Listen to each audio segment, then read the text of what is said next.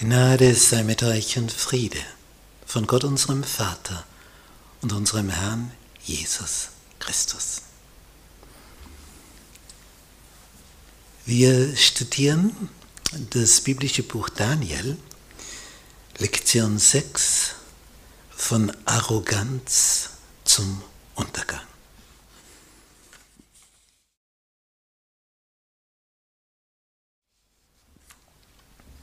Belsazers Fest.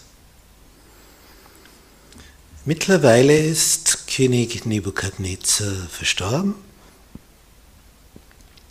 Sein Sohn hat übernommen und der nächste im Bunde ist schon der Enkel, Belsazar. Die haben so eine Doppelregentschaft. Der König ist außer Landes und sein Stellvertreter ist jetzt Belsazar, ist auch König. Und in jener Zeit ereignet sich das, was schon angekündigt worden war in der Statue mit den verschiedenen Metallen. Das babylonische Königreich nähert sich seinem Ende. Und zwar haben die Perser, die hier über das grüne Gebiet dann endgültig geherrscht haben, aber bisher nur die Hälfte hatten, nämlich dieses Gebiet,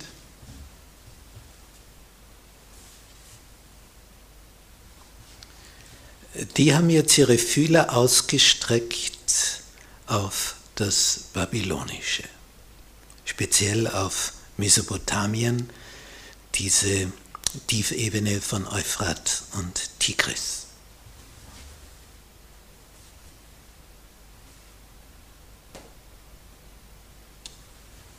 Und hier ist Babylon. Und schon Nebukadnezar hat diese Stadt dermaßen befestigt und dermaßen ausbauen lassen, die ist praktisch uneinnehmbar.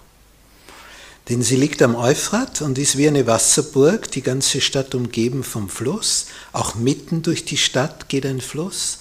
Du kannst also über den Fluss, über Boote Nachschub hereinholen in die Stadt.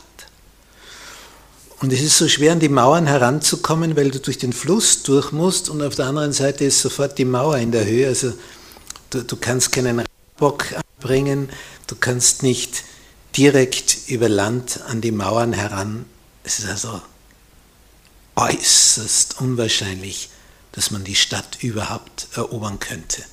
Und Vorräte in der Stadt ohne Ende, die kann also einer Belagerung, wer weiß wie lang standhalten.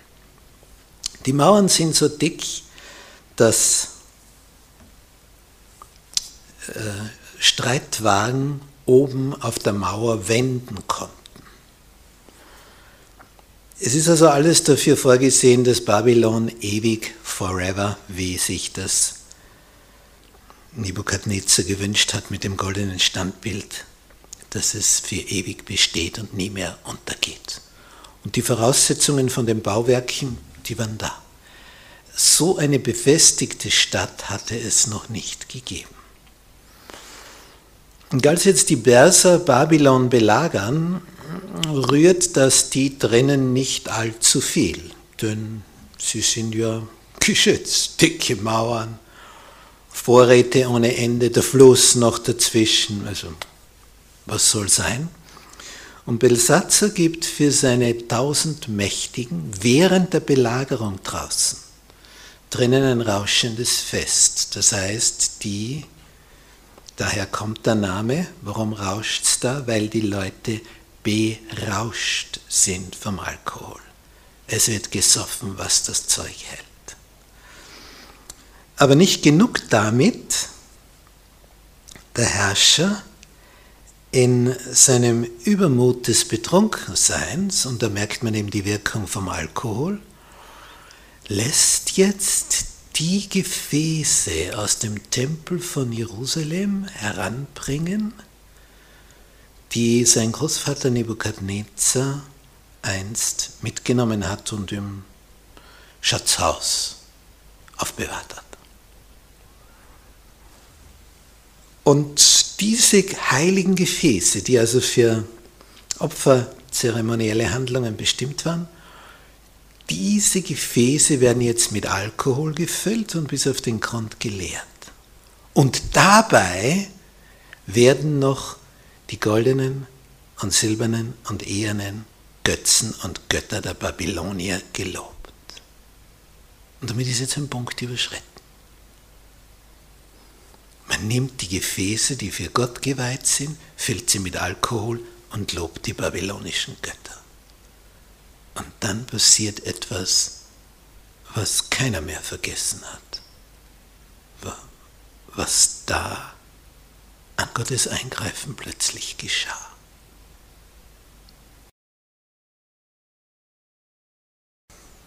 Ein ungebetener Gast.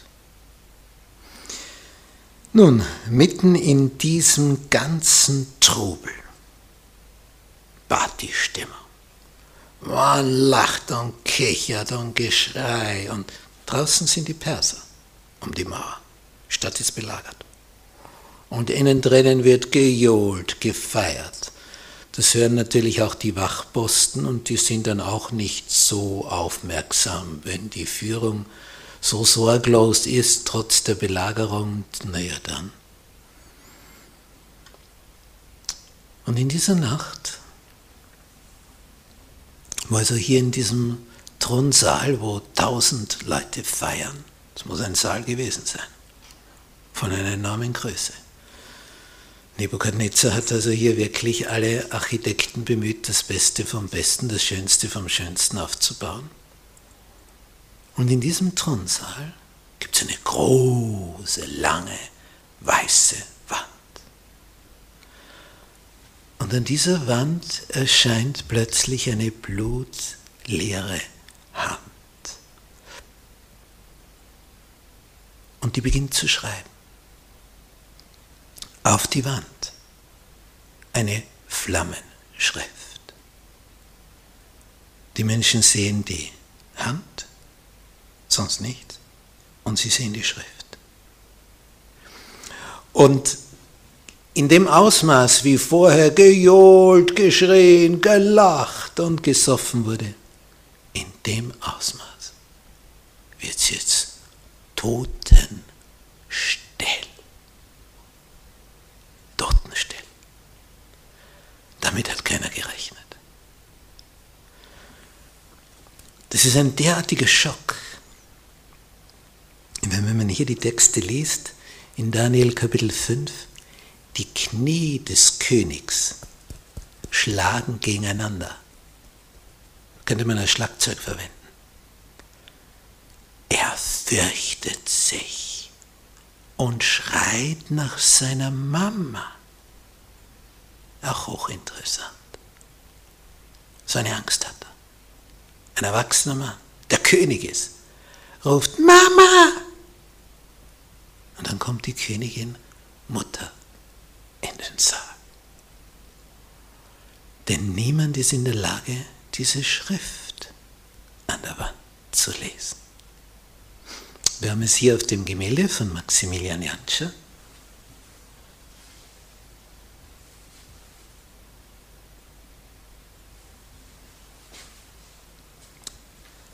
Der entsetzte König.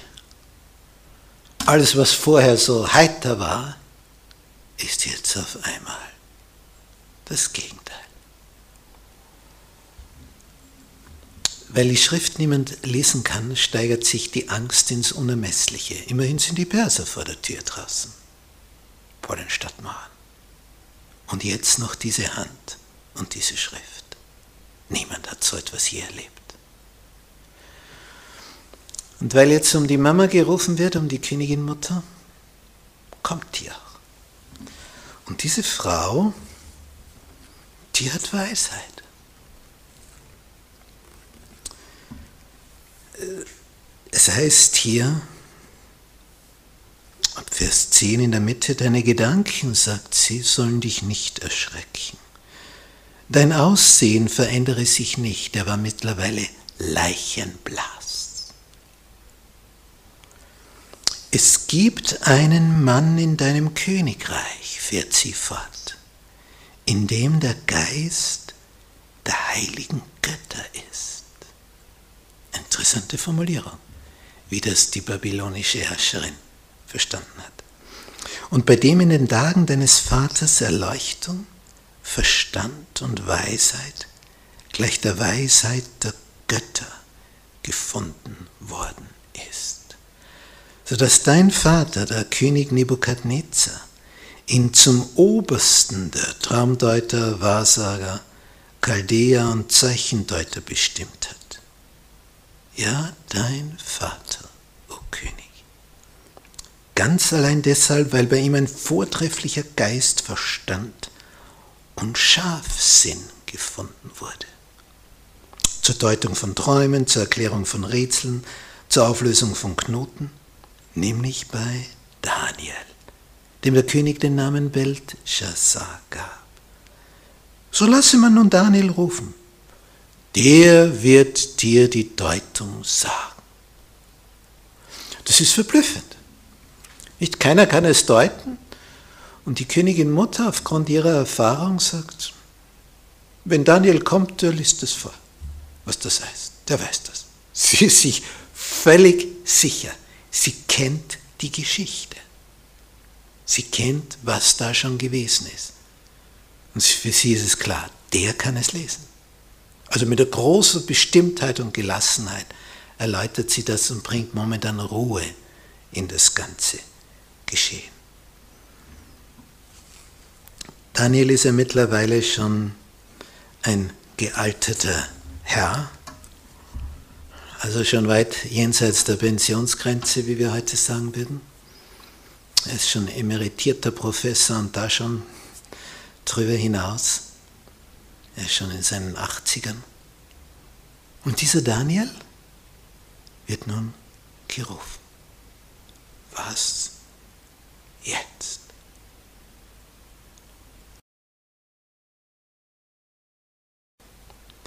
Auftritt der Königin. Als diese Königin nun Ruhe hineinbringt und aufklärt, Aufklärung betreibt über die Vergangenheit, erinnert sie den Herrscher an den Vater. Eigentlich ist es der Großvater, aber in diesen Zeiten von damals war alles, was vorher gelebt hat an Vorfahren, Vater, egal ob Großvater, Urgroßvater. Und umgekehrt, was nachher kommt, ist einfach der Sohn. Darum heißt ja auch Jesus Davids Sohn, obwohl da tausend Jahre dazwischen sind. Also für den Hebräer ist alles, was vor ihm war, Vater. Damit wir hier nicht irritiert sind. Diese Königinmutter, die hat eines gelernt. In diesem Daniel ist der Geist der heiligen Götter. Und weil das in ihm ist, darum kann er das, was sonst keiner kann, weil die anderen nicht diesen Geist der heiligen Götter haben. Sie hat also das begriffen, was König Nebukadnezar begriffen hat. Und es hätte auch Belsasar begreifen können, wenn er es gewollt hätte. Aber das Problem ist, er wollte gar nicht. Das hat ihn nicht interessiert. Ihn hat nur interessiert Luxus, Wohlleben, Ausschweifung. Denn wer käme sonst auf die Idee, angesichts der Belagerung von Babylon, der Umzingelung, angesichts einer solchen Bedrohung drinnen ein, ein solches Gelage zu veranstalten, wo man sich betrinkt. Schon eigenartig.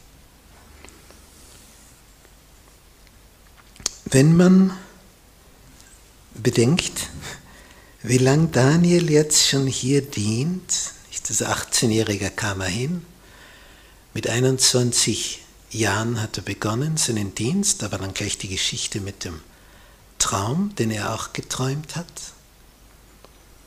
Dann war das Ereignis, wo er den Traum deuten konnte, mit dem Baum, der gefällt wird.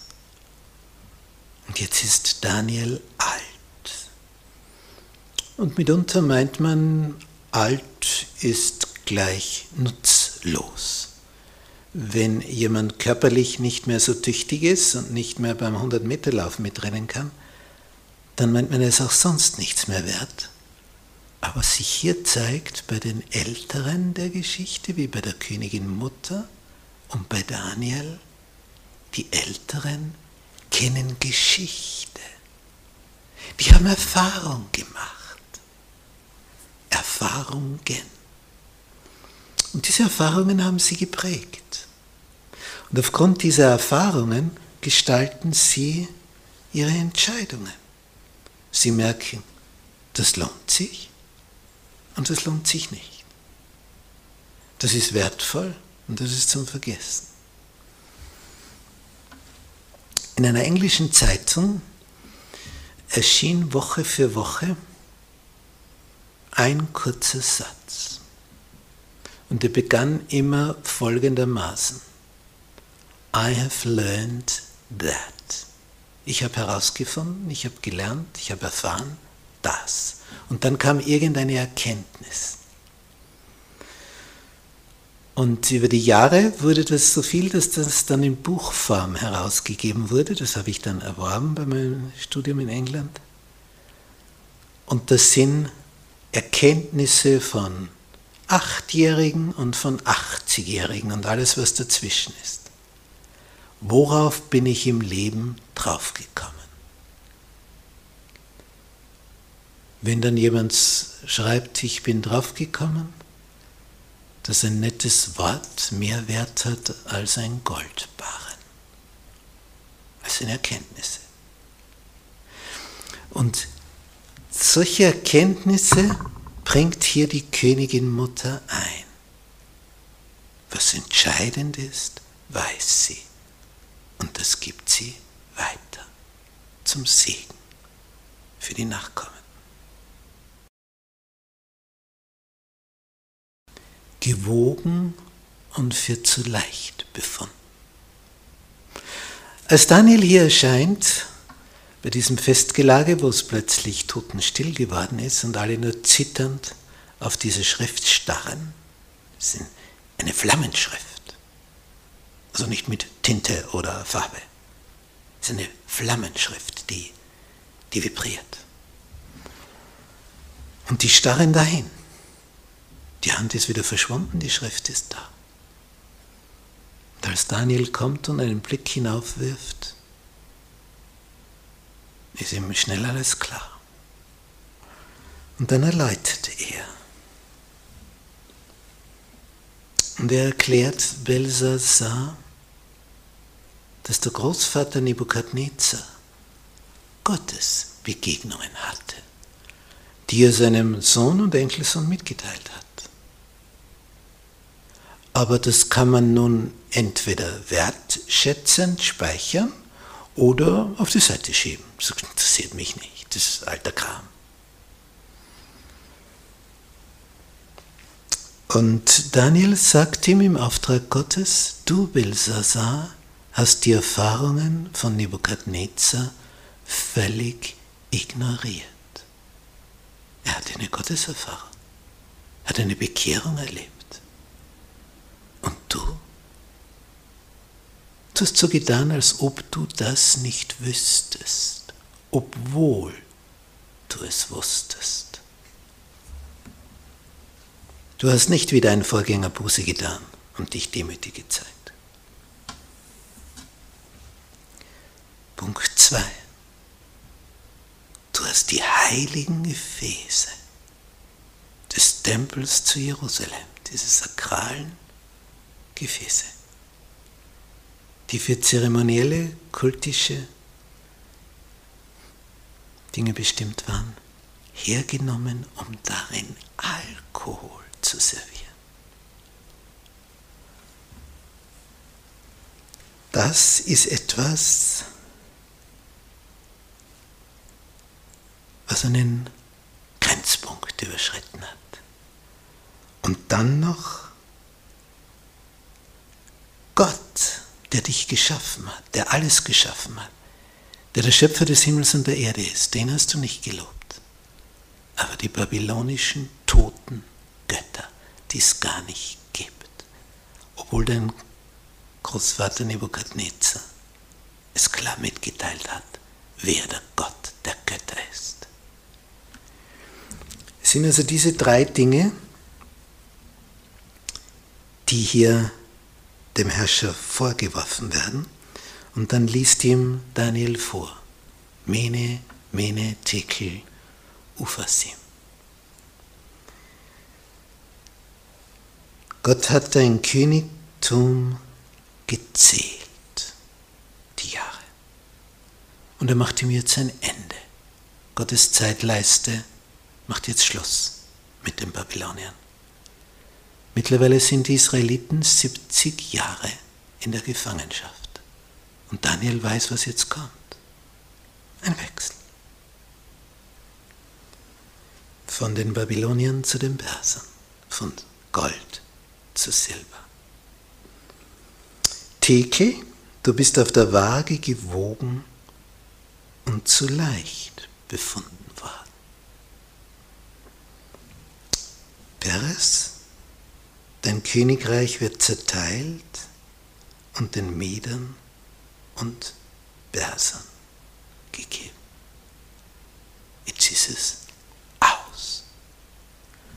Und der Punkt ist der, obwohl du, Belshazzar, das alles wusstest, du die Erfahrungen kanntest, die dein Großvater Nebukadnezar mit Gott gemacht hat, hast du keine Reue gezeigt, dich nicht geändert, hast absolut nichts dazu beigetragen, dich selber zu informieren. Im Gegenteil, hast dich stolz, überheblich über das alles hinweggesetzt und hast getan, als ob es Gott nicht gäbe.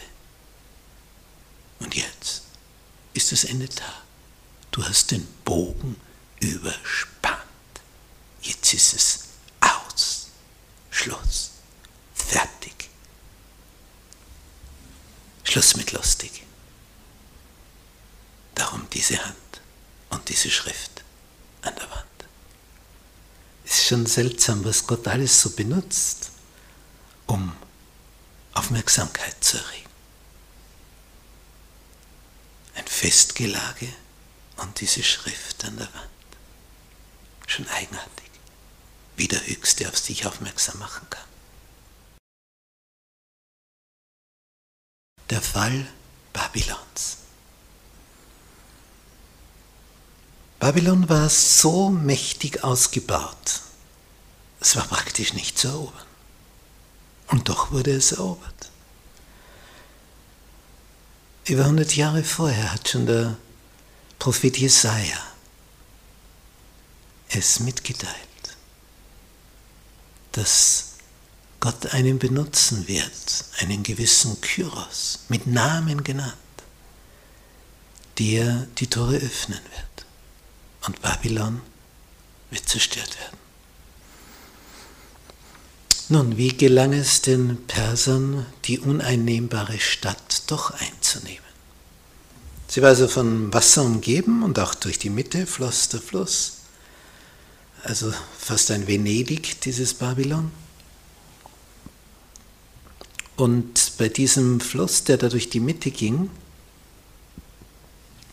wie ein Tor über dem Fluss und ein Gitter.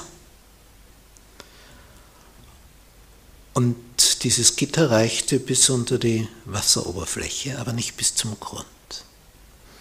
Und die Perser haben in monatelanger mühevoller Arbeit ein neues Flussbett für den Euphrat gegraben.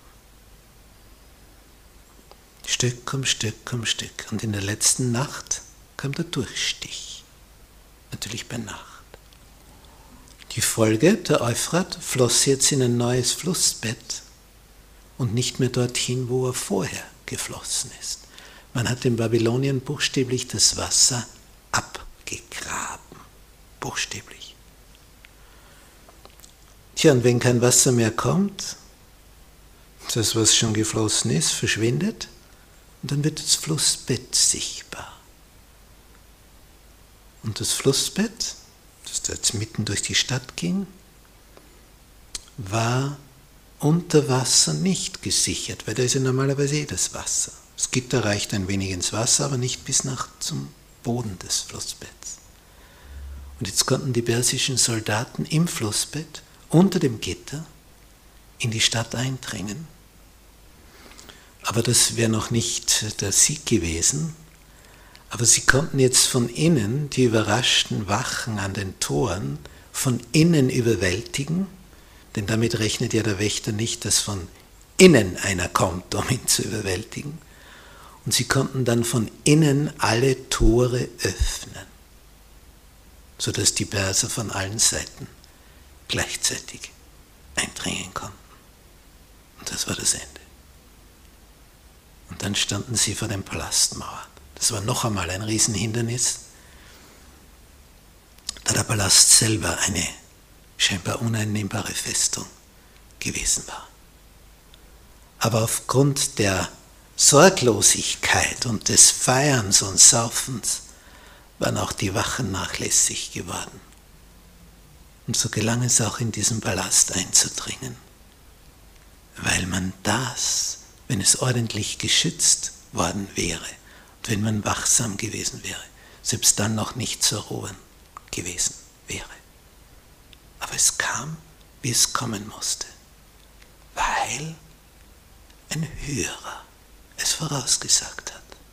Und es kam so.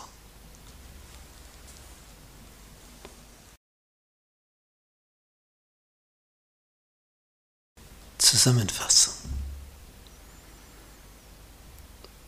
Das Besondere daran ist, dass der Fall Babylons, allein der Begriff des Namens, etwas sehr Schillerndes ist, weil Babylon auch im Neuen Testament vorkommt. Im letzten Buch der Bibel besonders, im Buch der Offenbarung, die an Johannes gerichtet war.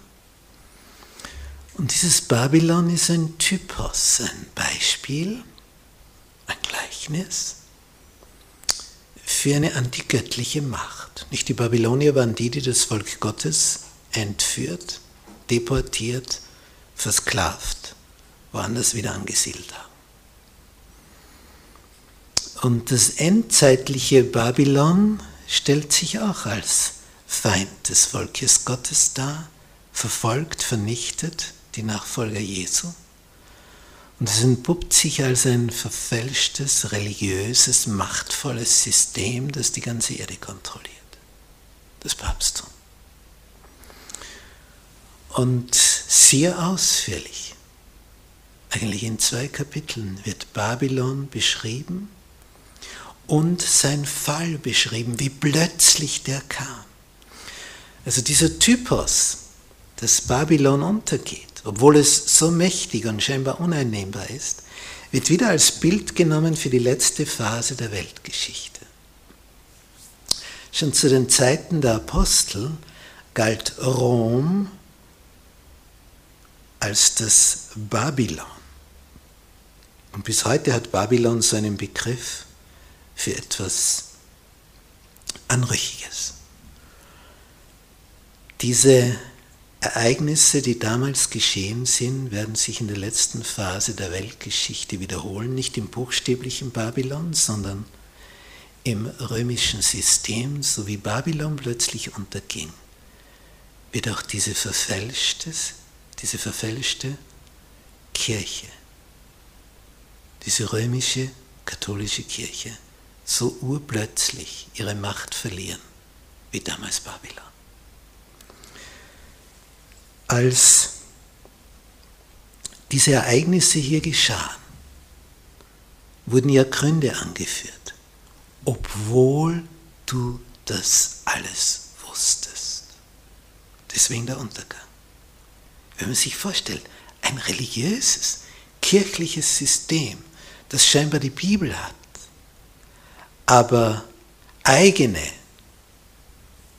Richtlinien drüber stellt und die Bibel drunter ordnet und neue Maßstäbe einführt, und zwar all das, wo der eigene Machtmissbrauch gestärkt werden kann. Dafür werden Regeln eingeführt, im Gegensatz zur Bibel. Und wir werden dieser Macht noch des Öfteren nachspüren, wie diese Macht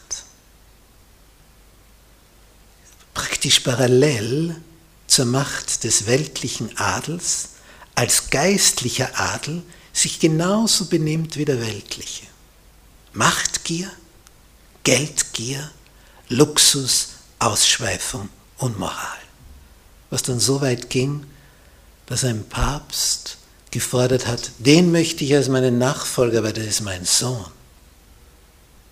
Also mit solch einer Unverblümtheit ging man hier zurande. Und auch dieses System wird so plötzlich untergehen und so plötzlich vernichtet werden, wie damals das antike Babylon. Das eine ist noch zukünftig, aber das, was war, wirkt als Beispiel, als Gleichnis für das, was kommen wird. Es ist vorhergesagt und es wird sich so erfüllen. All diese Anmaßung, diese Arroganz und das Nichtbeachten von Gottes Wort und sich drüber stellen über das Wort Gottes, wird sich am Ende so äußern, dass Gott das alles so vernichten wird, wie er damals Babylon hat vernichten lassen. Gott hat es vorausgesagt und so wird es auch eintreffen. So war es, so ist es und so wird es sein.